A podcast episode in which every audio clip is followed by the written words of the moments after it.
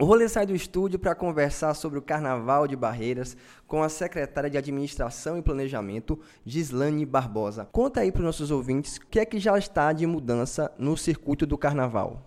Boa tarde a todos os ouvintes. É, como todos podem perceber, a cidade já está em clima de carnaval. A avenida, a BR, já foi interditada para início das montagens da, da estrutura, desde o último dia 3 de fevereiro e já está em processo já adiantado, seguindo um cronograma, assim como a Landulfo Alves, que é onde vai acontecer o Carnaval Cultural, também já iniciamos a, a estrutura. Então, assim, o trânsito sofre algumas mudanças, mas a secretaria já tomou todas as medidas, tem homens na rua fazendo a sinalização, então coordenando é, para minimizar os transtornos. Quais são as novidades da infraestrutura lá né, dos circuitos para este ano?